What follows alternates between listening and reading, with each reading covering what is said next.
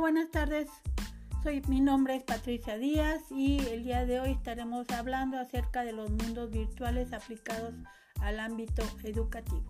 Este tema es muy interesante ya que refleja las grandes fronteras que han sido de alguna manera disueltas por medio del Internet para accesar la educación a todo aquel que pueda conectarse y tenga interés de aprender, capacitarse o simplemente vivir un momento de esparcimiento.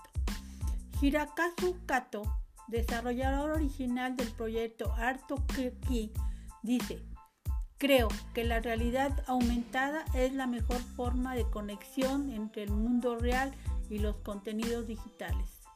Esta característica permite al usuario reforzar el aprendizaje de los contenidos educativos mediante una asociación con su mundo real. En este contexto, los, los entornos virtuales han cambiado día a día. El uso de la tecnología y de nuevas formas de interacción han propiciado cambios significativos en los aspectos económicos, sociales y culturales.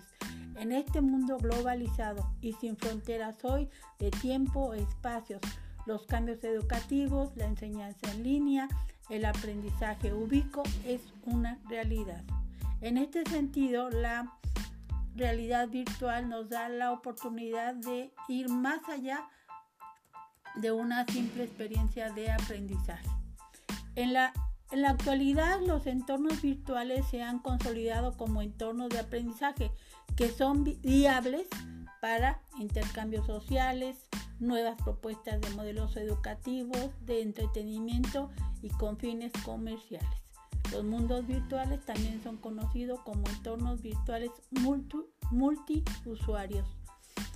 Así, un mundo virtual es un tipo de comunidad virtual en línea que simula un mundo o un, o un entorno artificial inspirado o no en una realidad en la cual los usuarios pueden interactuar entre sí a través de personajes o avatares y usar objetos o bienes virtuales. Se trata de un metaverso.